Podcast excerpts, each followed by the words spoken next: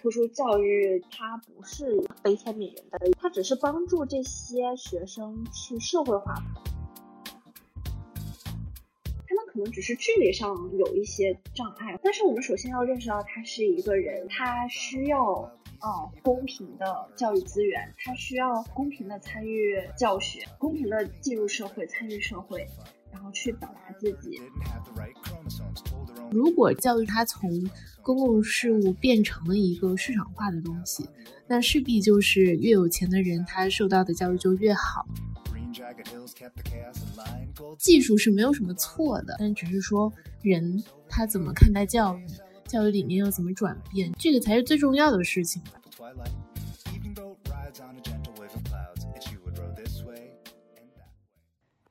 参与式观察，听同龄人回答。Hello，各位好，这里是参与式观察，我是林兰。那今天我们请到了刘佳悦师姐，那她现在应该是在美国的 Vanderbilt 念特殊教育，然后请她来给我们打个招呼。哦，嗨，大家好，我是刘佳悦。我现在在 Vanderbilt 读特殊教育专业，呃，二年级。我马上，呃，今年五月份五月中旬就会毕业。然后我目前计划是今年下半年去宾州州立大学读教育政策。OK，然后。我们今天请这个佳悦师姐来和我们说一说这个她认知当中的特殊教育，因为我本身自己对这个话题也还蛮感兴趣的。我们其实不妨从，因为上次就是我和佳悦联系的时候，她好像是不是在做那个就是毕业设计还是什么的？你说你在做一个什么 capstone？嗯，对你，你可以从那个事情开始聊起，就是你好像说你在做一个网站，对不对？这个网站是做什么的？呃，我做了一个教家长如何去在家里面用一个比较科学的方法去观测啊孩子的行为，然后从而去改善孩子的行为，就比如增加啊适宜的行为，啊减少孩子的一些问题行为。对，然后我的网站主要其实主要运用了一些我在课堂上学到的班级教学策略，就比如啊有。模仿就是首先是教家长啊应该怎么做，然后就是让家长去模仿。它有一个 I do, we do, you do 的一个过程，就是老师先教家长怎么办，再来是我们一起做，再后来是就是给家长一些练习，然后从而让家长能够掌握这个方法，呃，科学的去使用这个方法，在家里改善孩子的行为，大概是这样。明白，嗯嗯，对，就其实从这个设计理念，我们就可以隐约的去体会一下这个特殊教育在美国是一个什么状态。就是因为我我对这个事情的认识非常浅薄，然后呢，就是你你可以其实你可以解释一下，就是特殊教育是什么这个问题。就是因为从你的这个网站设计当中，我们会发现说，特殊教育的教育对象其实不仅仅是包括小孩儿。对吧？就是我们刻板印象当中，好像觉得特殊教育是指呃教育对象就是小孩儿，然后呢，呃，可能就是针对这种呃残障人士或者是身体有缺陷或者行为啊情绪有障碍的这一些孩子。那其实你的教育对象是包括家长的，对吧？就你可以说一说这个特殊教育它的内延呃内涵和外延究竟是什么什么样的？我们的服务对象有家长，然后还有当然有学生，可能还会为学校的老师还有学区哦都会提供服务吧。就我觉得狭义上的特殊教育就是指呃身体或者心理发展有缺陷的呃儿童的教育，然后狭义上的特殊教育，它特殊教育对象被叫做残疾儿童或者是缺陷儿童。然后要么它就是稍微往外延一些的话，它还指就是某一些方面超出常态的儿童，就比如天才儿童，智力特别的高的小孩儿，或者就是在呃情绪啊、行为、语言上超出常态的儿童。呃，如果让我想，它的稍微广义一些的特殊教育。的对象的话，应该就是指一切在学习能力还有学习方面和一般儿童差异比较大的，然后他不是很能适应教学环境，需要特殊辅导的一些儿童。呃，广义上的特殊儿童，他不一定需要有一个相应的诊断，就不一定是说他可能是有智力障碍，他可能会有一些智力没有问题，但是他在某一些方面可能比其他儿童需要更多的学业上的辅导和辅助，我觉得是这样的。嗯嗯，对，就是它不仅仅是指那些我们可能传统上意义认为说，嗯。就是他的智力或者情绪什么行为不太正常的小孩，嗯，对，但这个会不会导致一个问题，就是说我怎么去判定说这个小孩他需要特殊教育？对，因为你好像就是不用这个诊断嘛，对吧？那你怎么怎么去判断这个小孩是不是需要这个呢？在美国通用的方法就是一些普遍的方法，就是一个在全校的一个监测，它叫 universal screening。或者 universal monitoring 就是监测孩子的学学业状况，然后它会有一个预警的指标，就哪一些学生是 at risk 的状态，然后哪一些学生是就是明显的落后，然后从而在之后的教学活动中进行一些调整，他们可能会被呃划分到不同的像 study group 或者呃其他类型的。呃，就是安置到其他类型的 classroom settings 里面。对，其实有诊断的学生是会接受 special education，但有一些他并没有诊断，但是他在学业或者是行为上啊明显落后，就是被监测到明显落后的，呃，他也是会受，呃，他也会接受特殊教育。然后，所以他这个要完成这个过程，就会有一个。定期的筛查，然后监测，再加上制定，就是以以监测到的数据为基础的决策，然后去从而帮助学生达到一个学业上的成就。了解。嗯，对。那我我想问一下，就是这个事情，他是考虑过学生或者是家长他的主观意愿，就有没有可能出现说这个小孩他。呃，可能就学业上被监测出来说我符合这个接受特殊教育的标准，可是他主观意愿上可能并不愿意去接受这个这个特殊的一个教育体系。啊，对，他会尊重孩子和监护人的意愿的。因为我之前上课有听到案例是说，就是家长拒绝接受学校提供的住，不管是影子老师也好，还是呃其他的一些。Support 有家长拒绝的情况，就是还是嗯家长说了算。但是他还有一个存在的状况，就是如果孩子的伤人和自伤行为特别严重，就是可能学校会极力的去说服家长，然后可能这时候会有社工的参与。明白，对。然后我我其实从刚刚你的这个描述当中，就有有一点体会是，好像美国的。这种嗯特殊教育的提供，它的支持是大家还是在一间教室里上课，对不对？或者说还是至少在一一个学校里面上课？因为我们好像觉得这个特殊教育，就像像像我，因为我我了解很很浅嘛，然后传统印象当中，好像特殊教育它是就是单辟出来了另外一个空间，至少是另外一个空间吧，就不说是另外一个学校，至少是另外一个空间，然后把这些呃需要。需要支持的儿童，然后放到这些空空间当中去。但是美国其实，好像你之前也跟我们提过，就是美国的概念，特殊教育的概念还是在一个教室里上课，对吧？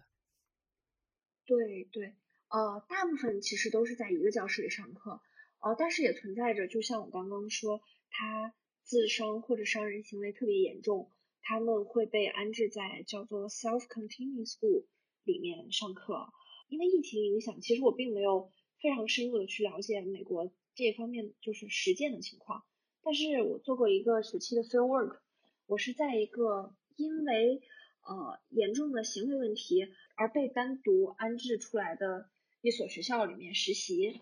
呃，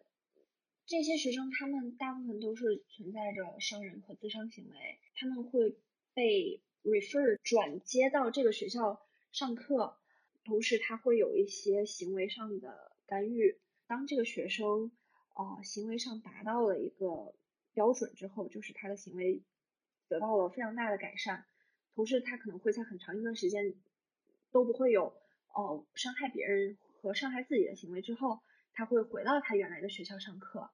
当然，这个在 Nashville 整个 Nashville 地区，它好像只有两到三所，然后那个学校的人就是学生也不是很多，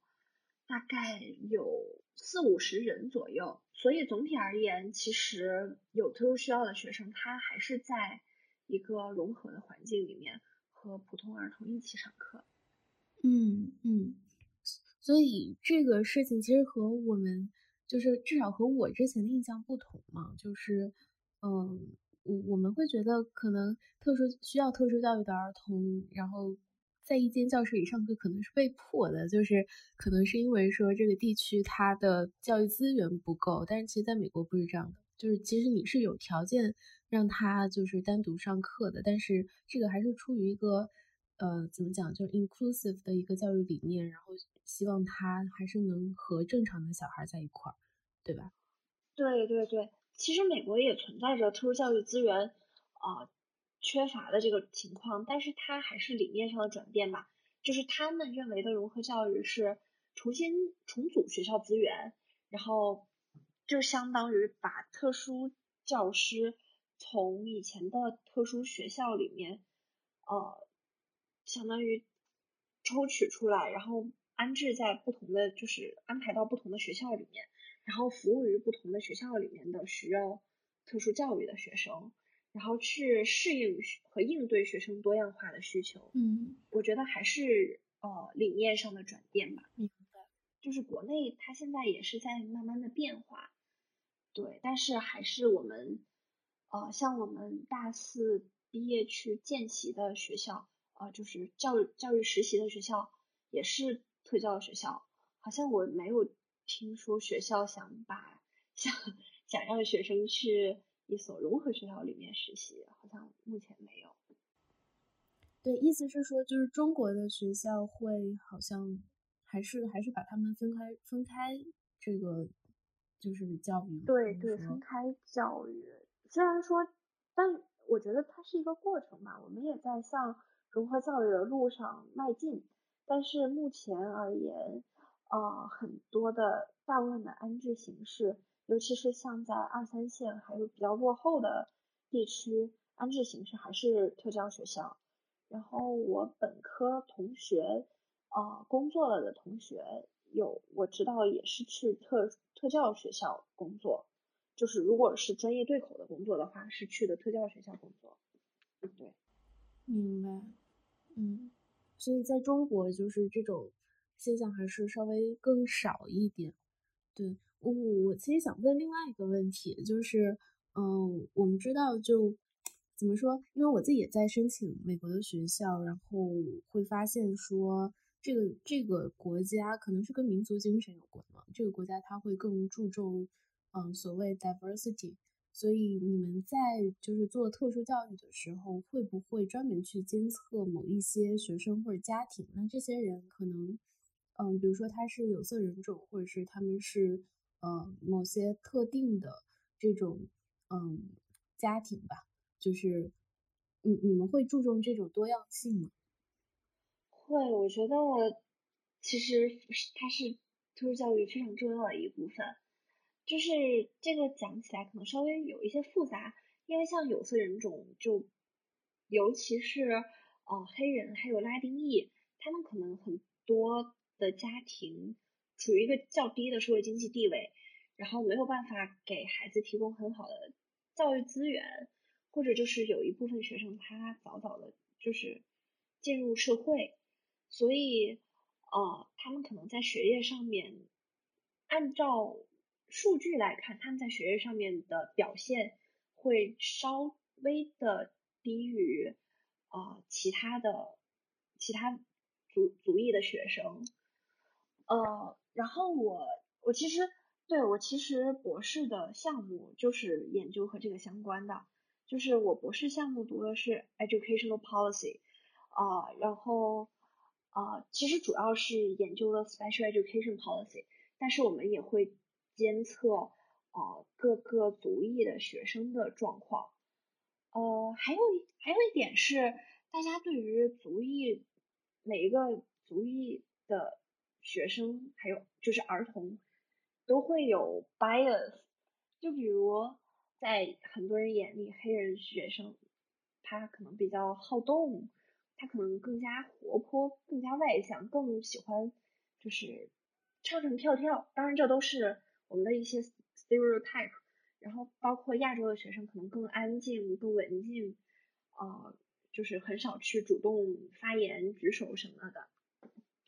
呃，所以他这个其实是会影响到。呃，学生的诊断的，就比如呃，同样两个学生，一个是非裔学生，一个是亚裔学生，他们上课好表现都有一些都太过于积极，他们可能会被呃 refer 到 clinic 去做一些相关的诊断，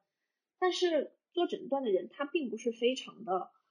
呃，当然他也受到很多因素影响，所以他可能会觉得黑人学生。他是不是因为他们的族裔更加活泼什么的，所以他表现出这种情况？所以他可能不会认定这个黑黑裔学生有，比如情绪行为障碍或者是多动症之类的。但是他可能考虑到这个亚洲学生，亚洲人本来就安静，然后这个学生他还表现的非常的呃活泼，特别的好动，他可能就会更多的认定啊这个亚洲学生他是不是可能存在。情绪行为障碍或者是注意缺陷多动障碍，呃，这是这是一种情况。然后后来也会出现矫枉过正的情况，就比如呃，学界出现一种声音说啊，我们考虑族裔考虑的太多了，那就是诊所就可能觉得啊，我是不是考虑他非洲来自黑人家庭的情况考虑的太多了？是不是这个学生他真的就是有情绪行为障碍？这亚洲学生，我们是不是应该抛弃一种种族偏见，抛弃这个亚洲人都比较安静、比较文静的说法？就是就是这个学生他本身的性格特征就是特别的活泼、特别好动，所以他的转变可能是给这个黑黑人学生呃诊断成情绪行为障碍，然后给这个亚裔学生没有诊断情绪行为障碍。对，所以其实足以影响嗯判断，就是从老师把这个学生 refer 到 clinic。到 clinic 做出一个诊断，它都会存在一些 bias，但是好的一点就是现在测量工具发展的就是就是研发出来的越来越多，然后大家也在努力克服这个问题，就是往积极的方面发展吧。哦，对我我还想起来一个例子，就是啊，我以前的我我我我一个朋友他在我们学校的啊幼儿园实习。他们班上有一个华裔小朋友，就是爸妈都是华裔，但是这个爸妈都是华人，但是这个小朋友从小在美国长大，然后这个小朋友他有咬字吐字不清晰的状况，然后爸妈就就觉得是不是哎呀孩子应该去啊做一做检查，然后检查一下是不是需要就是 speech language therapist 的干预。但是老师就觉得这个学生可能是因为他们家庭环境，就比如家父母在家里说中文，然后可能有时候会和孩子说中文，所以孩子在发音上不是那么的所谓的标准，或者就是存在着一些发音吃力的现象，这个都是呃都会受到族裔还有呃每个家庭文化背景的影响吧，我觉得对，其实特殊教育和和这个美国的种族的情况是密不可分的，我觉得。嗯，对，所以从你的表述当中就可以，好像可以听出来说，这个诊断或者这个判断，它是它还是一个动态的过程，就是好像也不存在一个特别科学的一个一个标准，就是这个，比如说满足这个标准的小孩，那他就是。需要特殊教育，其实中间还有一些很多的这个测量因素需要去考虑。其实针对这个种族问题，就有没有一些有没有一些解决措施？比如说，好像就我们在这个教师的团队当中也做这种就是 diversity 的区分，嗯，就可能让就我们招一些这种黑人的老师，然后去专门的去，嗯，去教育这些这些黑人的小孩，然后招一些亚洲人的老师，然后去去这个和亚洲人的学生相处，这样会不会是一个这个办法？呃，对，就是呃，首先就是上一个问题是，就是统一的标准，我觉得其实还是有的，因为它像智力障碍，还有一些听力，还有聋哑，就是就是听障，还有呃视力障碍，他们是有一个比较非常明确的标准的。就比如国内，国内好像是智，我的天呐，这会让我去想我本本科背的知识，感觉自己有点。有点对不起本科老师，好像是在七十五左右，智力美美式智力量表七十五是一条线吧？它分它分为就是几级智力，国内叫智力残疾，好像是就分为几级智力障碍不同的，所以它是有一个确定的一个线的。然后包括视力和听力，它这个更加更有客观更客观一些，就是测量起来就更 measurable 一些。但是美国这边他会把情绪行为障碍也考虑进去，还有多动症这一类的，包括我们说到孤独症，孤独症它是一个 spectrum，就是它会有很所谓的严重，还有一个相对较轻的一个，它是一个谱系的，就是这样可能监测起来确实是有一些难度的，对，所以我就是想稍微回应一下我们刚刚提到的一个，就是相当于把这个稍微解释清楚一下。它不是一个很模糊的，对，然后再说到就是啊教师教育的问题吧，其实我觉得还是这个影响也是多方面的，因为美国它也存在着身份政治的问题吧，就比如确实我有黑人同学认为黑人老师能够更加的了解黑黑人同学的状况，然后我觉得招。不同文化背景的老师，他当然是一个好事了。从不同文化背景来的老师，他可能会更加了解自己这个背景的呃学生的情况。读了一篇呃 reading，就还蛮感同身受的。一个白人老师，他们班转过来了一个越南的孩子，他每说一句话，越南的孩子都会跟他回答 yes yes。呃，他就但是这个越南的同学他并不这么做。后来他才了解到，哦，就是在越南的文化背景里，你别人说一个问题，你回答 yes，回答是是对对，就和汉语很像。这只是我们的一个回应，就是表示对我们有认真在听。他和具体理解是否要做这件事情，还有具体理解老师这句话的意思，他其实还是有一定距离的。就是说，这个越南的小孩他说 yes yes，只是表示嗯嗯，对我在听我在听，他并没有理解老师说什么。所以我觉得，如果是有一个相同或者类似文化背景的老师去接触这个孩子，他可能会更加合适一些。然后还有一些学校，他会乐意去招募 bilingual 的老师，还有就是来自就是其他族裔的老师，因为这个，因为这个可能是学校的一个评价指标，就是老师的。对老师的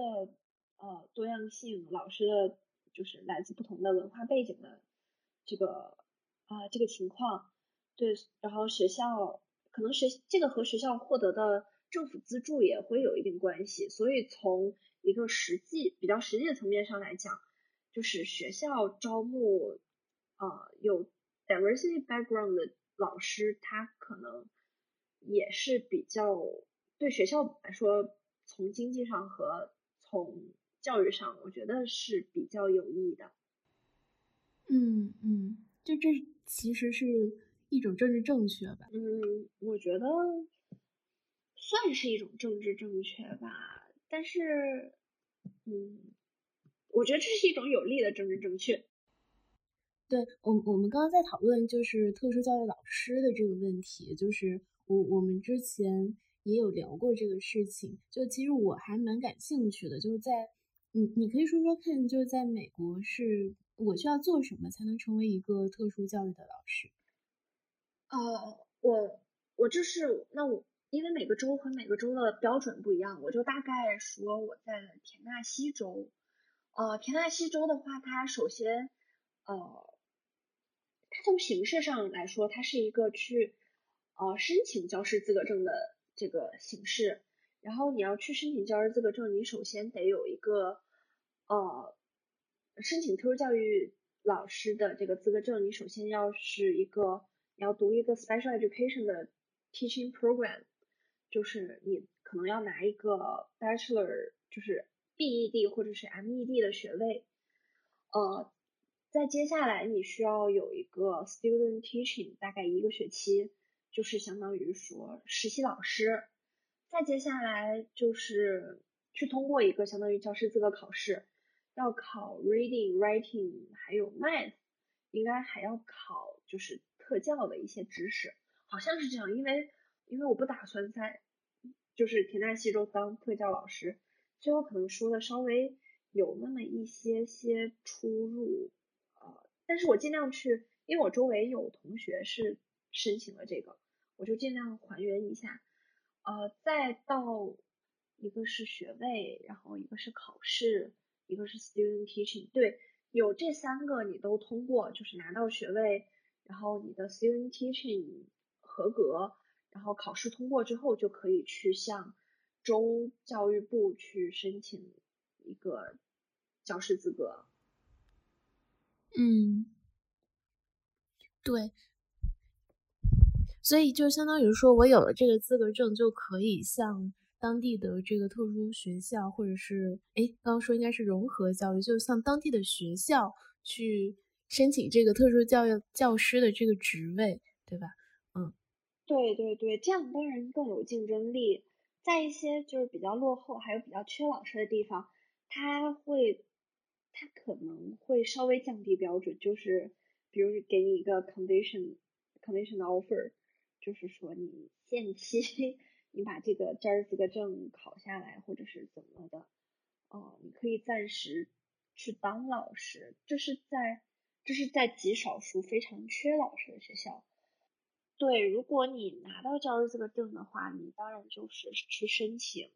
就是去应聘的话更有竞争力一些。嗯，明白。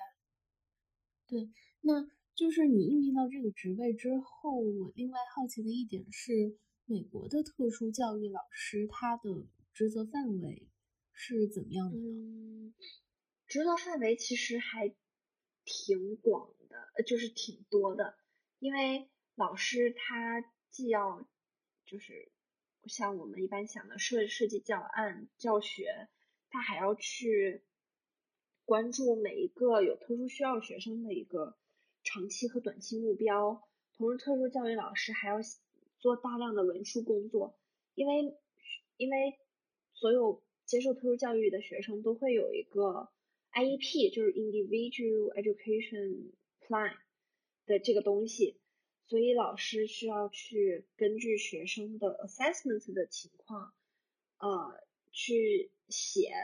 一个学生短期目标、长期目标。还有我是要如何达到这个短期目标？我要用什么什么什么样的教材？我这个教材呼应了他在 assessment 的哪一个结果？就是我要如何辅助这个学生？然后长期而言，这个学生会达到一个什么成就？就是我听说这个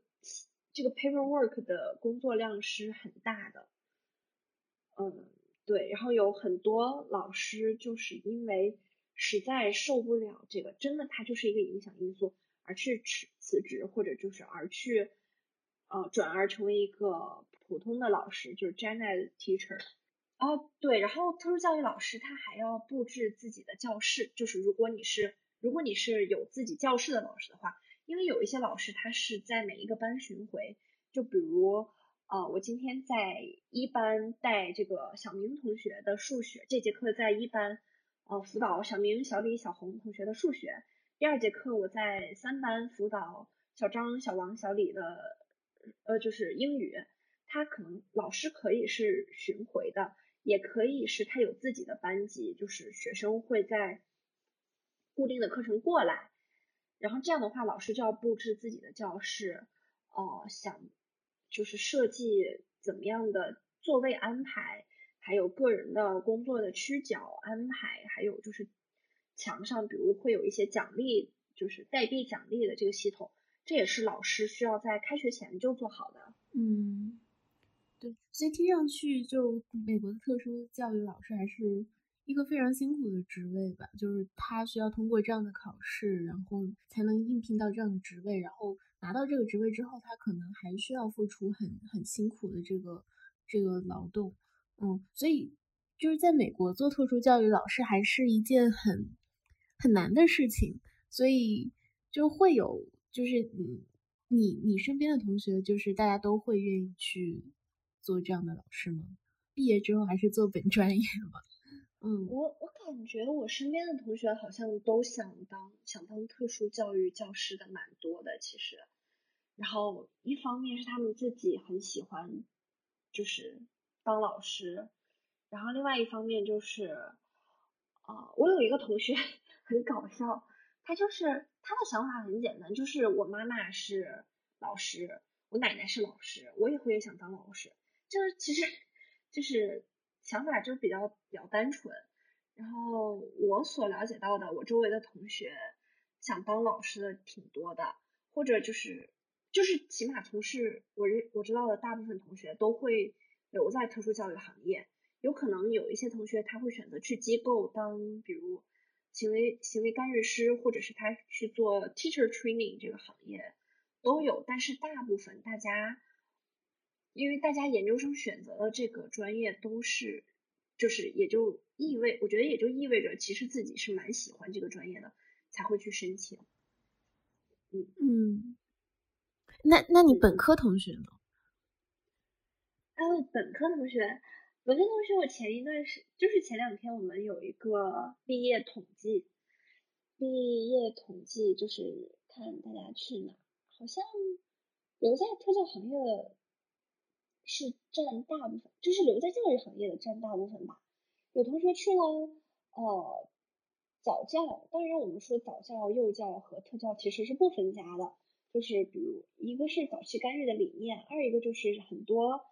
啊心理学呀、教育学发就是就是发展心理学上的知识是相通的，所以我觉得我觉得大家都留在，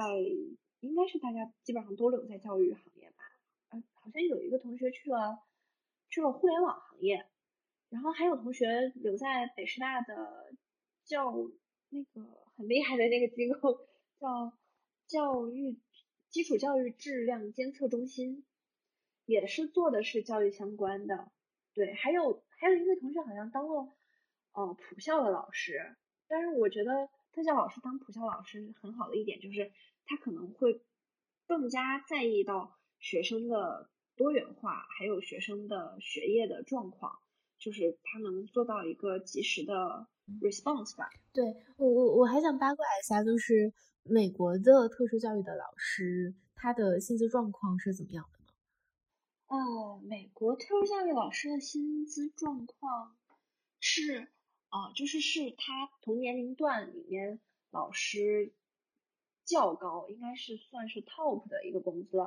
就比如，就比如美国，它是高中老师工资最高，下来是初中，下来小学，再来幼儿园。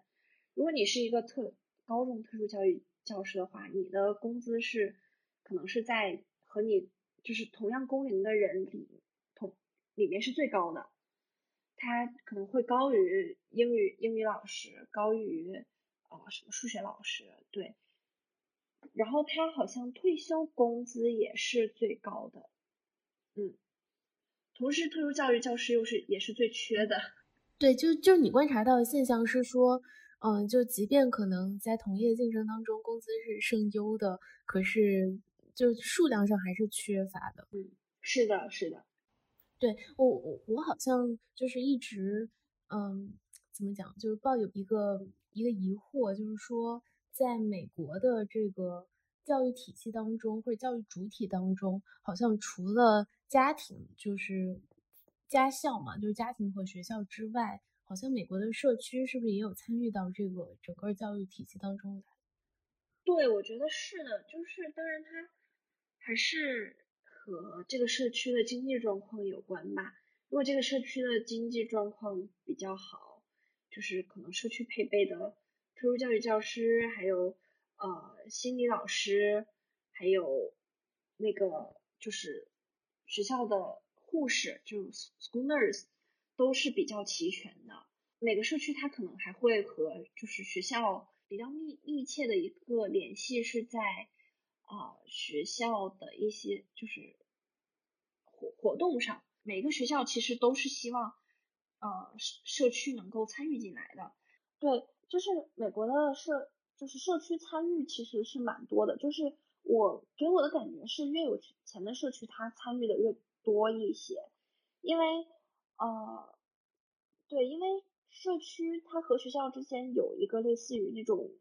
家委会这样之类的角色，就是家长委员会投票去，就是去会影响到学校的一些决定。然后有钱的社区它会配备更，就是它可能会有那种行为干预师，或者是心理老师，还有呃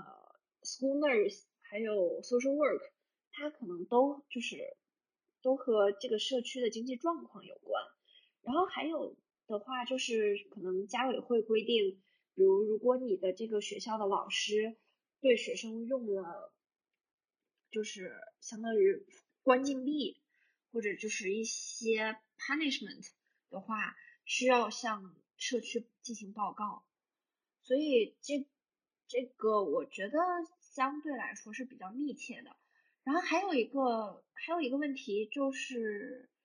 呃，美国的校车状况，因为美国坐校车的学生蛮多的，然后校车它会在这个 community 里面经过，然后校车又是美国学生问题行为发生的比较频繁的一个地方，所以可能就校车问题，学校和呃 community 的合作也也比较多。再加上我我所了解到的一些学校，因为我在因为我在我们就是学校实验室工作，我了解到一些一些学校它会设置呃每每一年的主题，就比如 semester theme 或者是 annual theme，就和社区有一些联系，就比如这周我们是一个什么样的活动，就比如和这一般都和美国。每个学校的吉祥物有关，比如这个学校是吉祥物是豹子，它就是和这个社区合作。我们这周大家可能有一个豹子的活动，然后学学生会会有一些呃表演，还有一些义卖活动什么的，这个也是需要社区的辅助和参与的。就还有它会和学校的一些代币系统有关，就比如。啊，这这周是我们学校一个豹子豹子什么什么活动周，然后学校在学学生在学校里获得的小小红花，它可以在这个这个豹子周主主题活动上面换什么样的活动，或者是他可以买什么样的东西之类的啊，就比如买这个 community 的什么东西，或者是这个 community 的人他会买这个学生的什么东西，就是这一类的活动。也，我看每一个学校也都会有报告。对，但是总之就是这个 community 在教育当中还是扮演了一些角色的，因为好像就是就我观察，在就在中国是，虽然说在中国教育肯定也是被列为一个很重要的公共事业，但是我们很难说社区在这个教育当中有一些什么很重重要的作用。对这个，好像我们对社区的这个概念本身就没有没有那么强烈，就它也不是一个什么族群或者是那么人类学的一个观念，它好像就是我们对社区的认识就是小区嘛，就是居住的一个环境。对，但是好像没有说这个它是一个行政体系，然后可能只在我们要办理一些这个手续的时候会出现这个社区。嗯，这个好像不太一样，就是跟美国。我最开始其实也有这样的想法，但是好像我后来发现，呃，我们把社区如果理解成街道办的话，会稍微更加合适一些，因为街道办它会和残联、妇联，呃，会有一些合作和联系。就比如这个，对，就比如这个家庭的特殊儿童，他可能就是街道也对他们有一些责任。还有还有就是，对，还有一个我觉得和中国特教学校少，然后和学区比较大有关。我在呃我在本科的时候，在本科教育实习的时候，在北京的一个特教学校实习。呃，他们那个特教学校其实有整个整个行政区的啊，是智力障碍。大部分智力障碍的儿童都在这个特教学校学习。就如果我们说是这种不提融合教育的话，就是整个整个学区的智力障碍的儿童都在这个培训学校学习啊，所以它其实是非常广的。但是这个学校和这个学校所在的街道是有相对紧密的联系的。就比如他在的这个街道，在的这个社区啊，比如隔壁是一个社区超市，那么。呃，可能一些生活生活适应课，学校会组织孩子去超市里面买东西，或者是学校高年级的学生，他可能会在这个社区超市体验收银员、理货员这些职，就是会进行这些职业体验。所以我觉得中国的特教学校和呃社区有一定的合作吧，但是它并不是像美国的这个概念，就是。呃，school district 里面的合作，它是一个更小范围，是学校所在的这个街道啊。然后，比如学校还会组织学生去打扫卫生啊，啊，就是会也有也会有一些义卖呀，还有就是上街交流、做朋友的这些活动，它的范围是很小的。呃，当然你说这个整个行政区和学校的。联系，它可能更多的是一个上下级，还有行政方面，还有学术方面的联系，和这个社区其他，就比如我们这个社区的普通人，具体能为这个特教学校做什么，或者是具体，哦，能了解到这个特教学校的什么状况，好像确实没有。对我，我们重新再来，就是 Q 到之前的一个话题，就是，嗯。你进入这个特殊教育行业的一个动机是什么？就是好像你从你你你本科就选了这个专业，对吧？然后呢，你可以说一下，对，就是这个特殊教育是是有什么什么什么魅力在吸引你？哎呦，我前两天刚做一个同学的访谈，他就是在研究，他可能是他好像是在研究呃特教专业学生的一个。嗯，对特教行业的看法，还有未来的职业发展，然后也聊到了这个问题，我我就回忆了一遍，觉得挺搞笑的，因为我因为就是大家都是高考上来的嘛，然后在填志愿的时候，其实对于未来想学的专业，对于起码就我而言，我其实不知道教育学以后要学什么，我也不知道历史学以后要学什么，经济学以后要学什么，所以我就。听从了父母的意愿，父母觉得女孩子学一个当老师挺好的，他们他们就让我报师范师范学校，歪打正着吧，被北师大教育学录取了。呃，然后我们教育学可以选学前特教、教育学、教育管理和教育技术，因为我是文科生，我就没有考虑教育技术。啊，学教育管理我也不是很感兴趣。因为我们在大一，就是大一、大二都会有教育见习，就是说学校会抽一个礼拜，组织教育学的学生去不同的啊教育场所实习，就是看大家未来以后职业的选择，就是给你们一种体验。我当时选，我当时刚刚进大学，哇，觉得教育管理的这些企业好高大上啊，都是那些特别有名头的大企业，然后。就是他们也在办教育，所以我当时就选择了这这些企业是见习。后来我发现我可能并不是很喜欢他们的他们在做的事情吧，因为他们好像更多的去还是去追求利益，我感觉吧，就是追求一个效，就是利益最大化。可能因为我们看的企业有限，就是我看到的那些企业，他们都是为了一为了非常。已经有一定的社会社会经济地位的人去服务的，所以我感觉我当时会有一些排斥，再加上我不是很喜欢待在办公室，我更喜欢和人还有和学生交流，和学生打交道，我可能更喜欢教书，或者我我其实自己也在探索吧，所以我当时没有选择教育管理，然后教育学当时也没有选的原因是，他要学很多教育经济学和教育管理学的课程。我觉得，对我觉得好像我也不是很喜欢。再来就是学前和特教。对学前的话，我感觉我 说出来有一些不好意思，就是 学前的小朋友太吵了。虽然特教的小朋友也也挺丑的，但是小朋友很可爱。哦，还有一点，还有一点是，我我可能这个人比较鸡，就是鸡毛蒜皮的小事儿挺在意的，就比如。我们要和小朋友说话，需要蹲下来或者弯下腰。然后我是一个从小翘二郎腿的人，我的腰实在受不了，就是就是，哎呀，反正这些种种因素加起来，我就觉得啊，那我就是考虑一下特教吧。然后机缘巧合，我就去了特教的教育见习。然后特教教育见习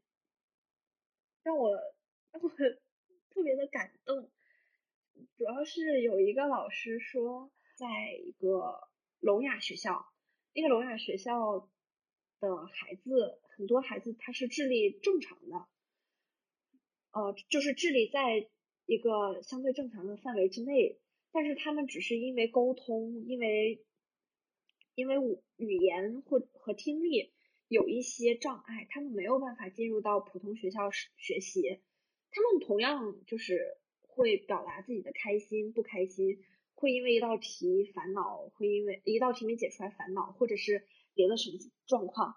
就是我觉得他们和普通学生只是差了一个沟通的桥梁。然后这时候那个老师他就说，我们特殊教育教师他不是一个想象中那么神圣、那么伟大、那么悲天悯人的一个呃职业。他只是帮助这些学生去社会化，帮助这些学生能够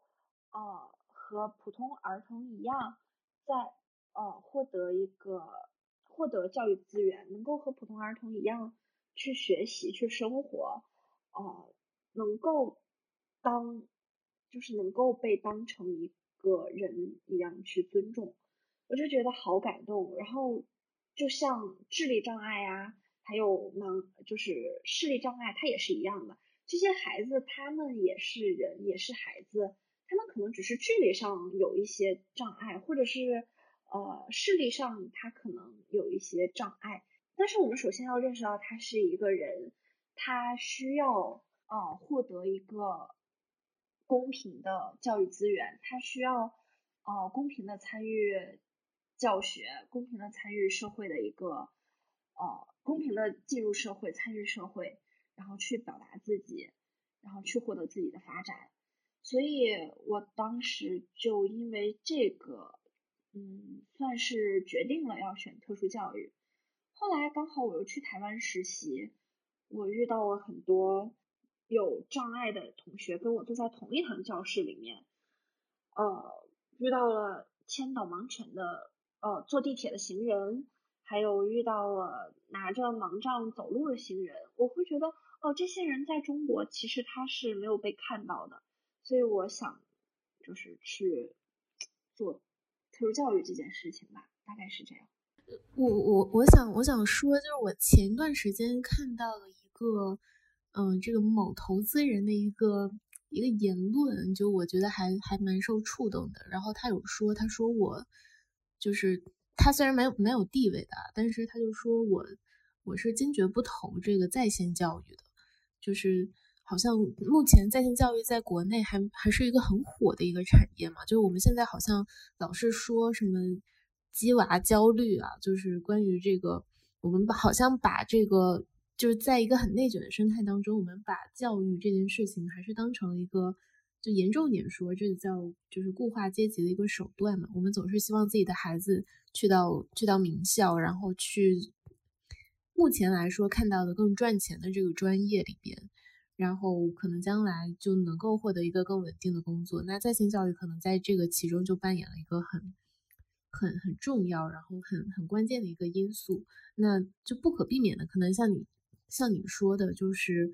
嗯。就如果这个教育这件事情，它从公共事务变成了一个市场化的东西，那势必就是越有钱的人，他受到的教育就越好。然后那一些我们说可能社会经济地位没有那么高的人，那他就会被边缘化，然后他就没有办法得到这个更更好的教育资源。那这样的话，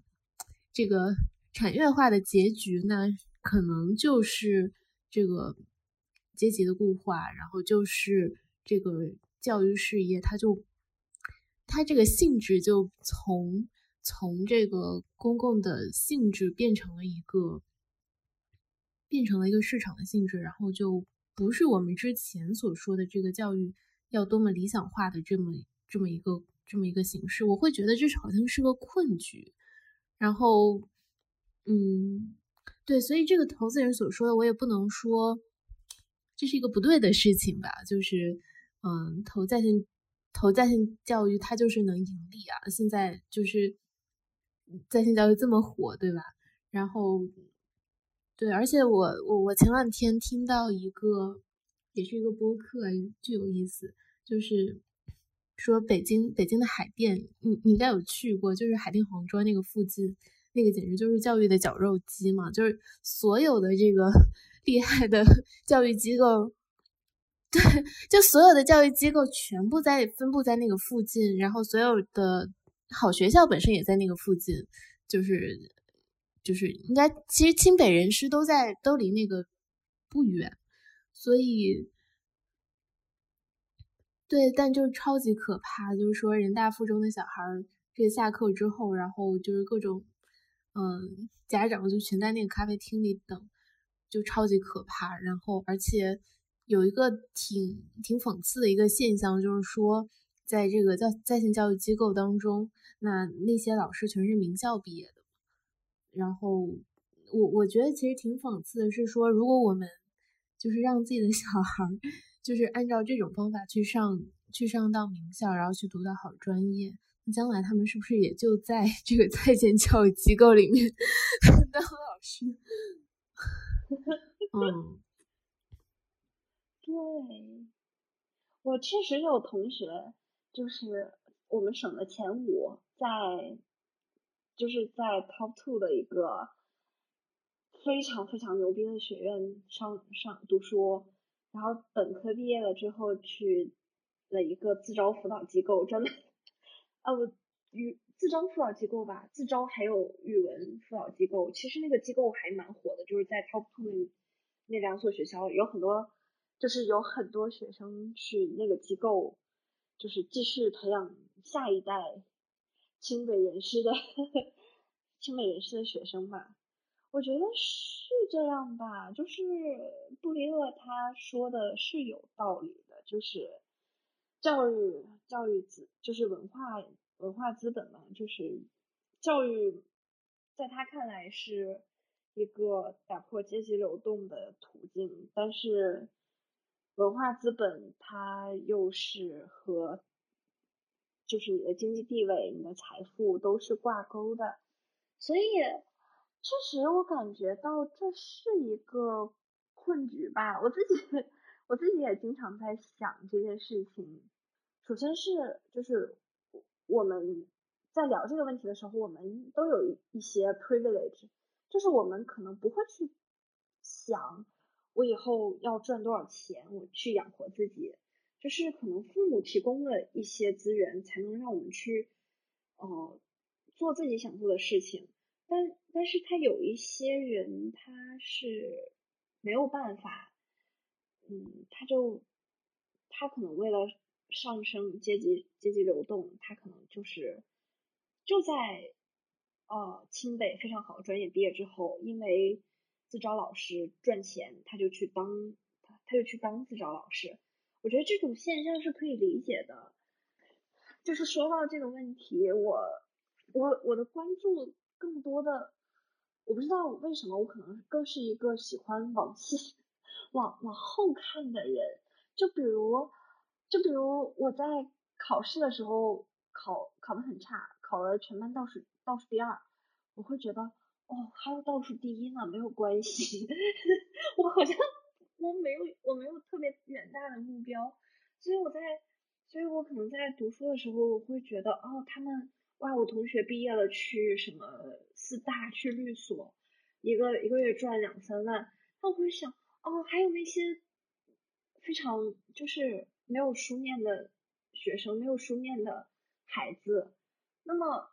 我可能觉得，嗯，那是不是帮助他们是我是我更想去做的事情吧？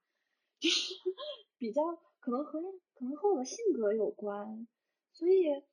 教育这个内卷是我非常不能理解的，我会觉得你们。就是家庭状况什么的都这么好了，就不能去学自己真正想学、真正有意思的吗？哦，对，我前一段时间我朋友给我发了一个微博截图，特别有意思，就是家长把孩子送送出国念书还是怎么的，然后孩子从此以后变成了就是践行环保理念，然后践行动物保护理念的一个人，家长回来之后特别生气，说。我把你送出国读书是为了让你挣钱，是为了让你大富大贵，不是让你去看非非洲小孩他们吃没吃上饭，看什么呃看什么海洋里的鲨鱼少了多少之类的，很大程度上就是家长说了算。就是一方面我会觉得这些家长啊，真感谢这些家长所做的，就是把你们的孩子培养的这么好，送出国去。做这些事情，但是又又觉得这个是一个非常沮丧、非常让人惋惜的事情吧。然后，然后还有就是，就是还有你之前提到在线在线教育的这个事情，我我就想到刚刚我们开始说的 Capstone，它其实也是一个在线教育，它只是一个非盈利性的 在线教育，所以我觉得。我觉得在线教育它让教育更加 accessible 吧。其实这个也是和就是教育教育对象有关，就比如非常非常卷的人，他们通过在线教育是依然非常卷，可能会更卷。但是对于就是落后地区而言，它在线教育我觉得其实是一个蛮好的，我觉得他挣钱也是也是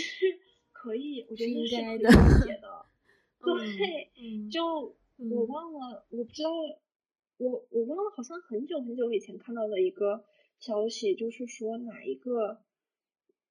哪一个落后地区的中学，落落后地区的中学，他一直在看一个，好像是哪华师一的一个课程，就是他们就是和华师一还是哪一个学校一起上课，只不过他们是上的是那个特别好的超级中学的网课，然后。这个落后的学校的学生，就是就是学业有一个比较明显的进步，然后有很多学生他们也考到了一个不错的学校。我觉得这从这广义上来讲也是在线教育吧。所以我觉得，对，所以我觉得就是在教师缺乏的这个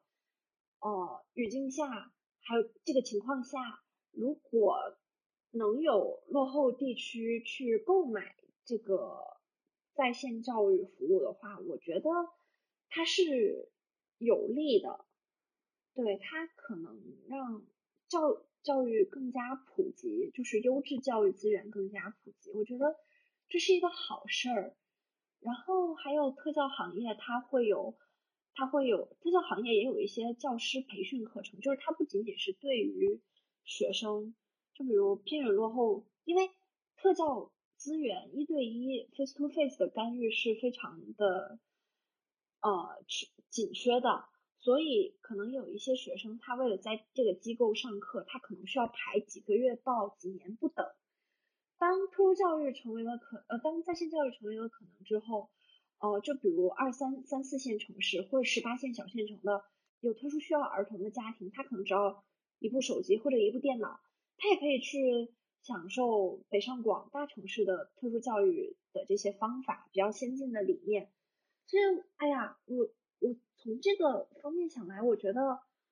活该你们赚钱，就是，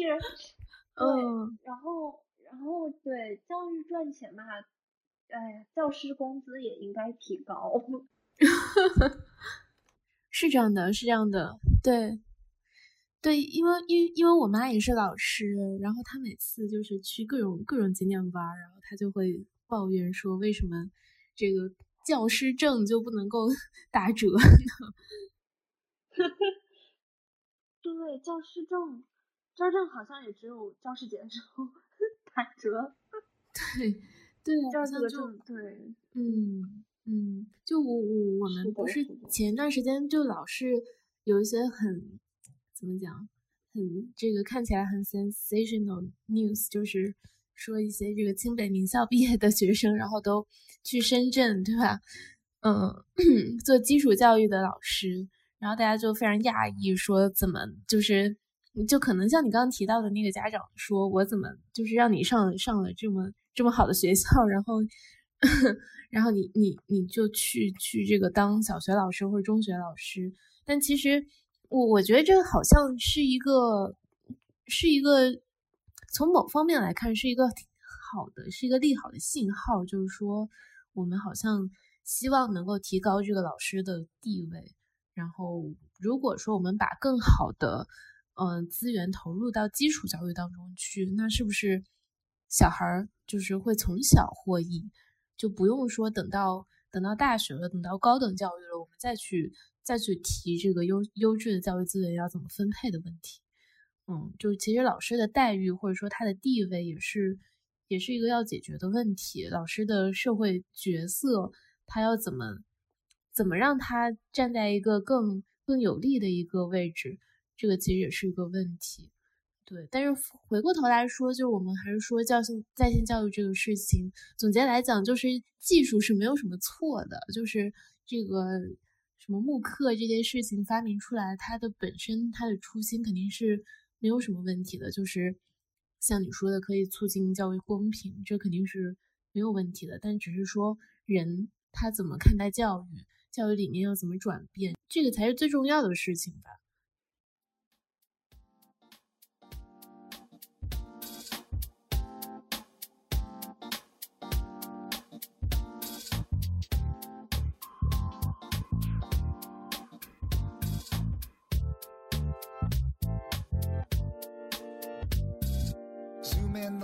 On a wild, wild east. See a clever girl, daughter of a squanderer, dressed in secondhand love. Fiber so tough, cling by a thread, but she hauled herself up. Yearned for higher learning, didn't have the right chromosomes. Told her only duty was to pass his chromosomes. Hard pass to the mount she fled, rocked out on the organ with the chorus of kids. Soundtrack to a carefree time. Green jagged hills kept the chaos in line. Gold dust sprinkled all over the place. Over the clothes, over the hair. Every day a celebration in the tropical heights. River mirror glowed with the purple twilight.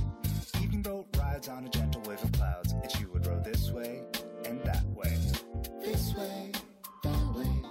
this way, that way.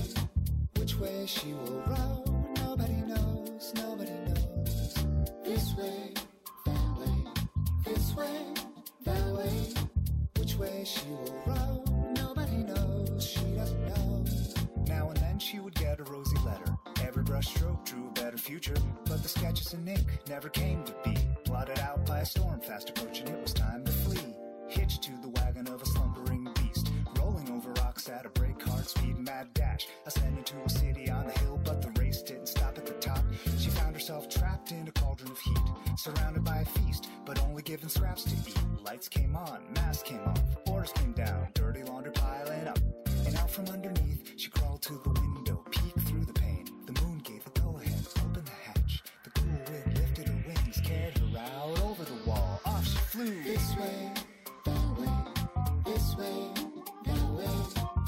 way she will fly. Nobody knows, nobody knows.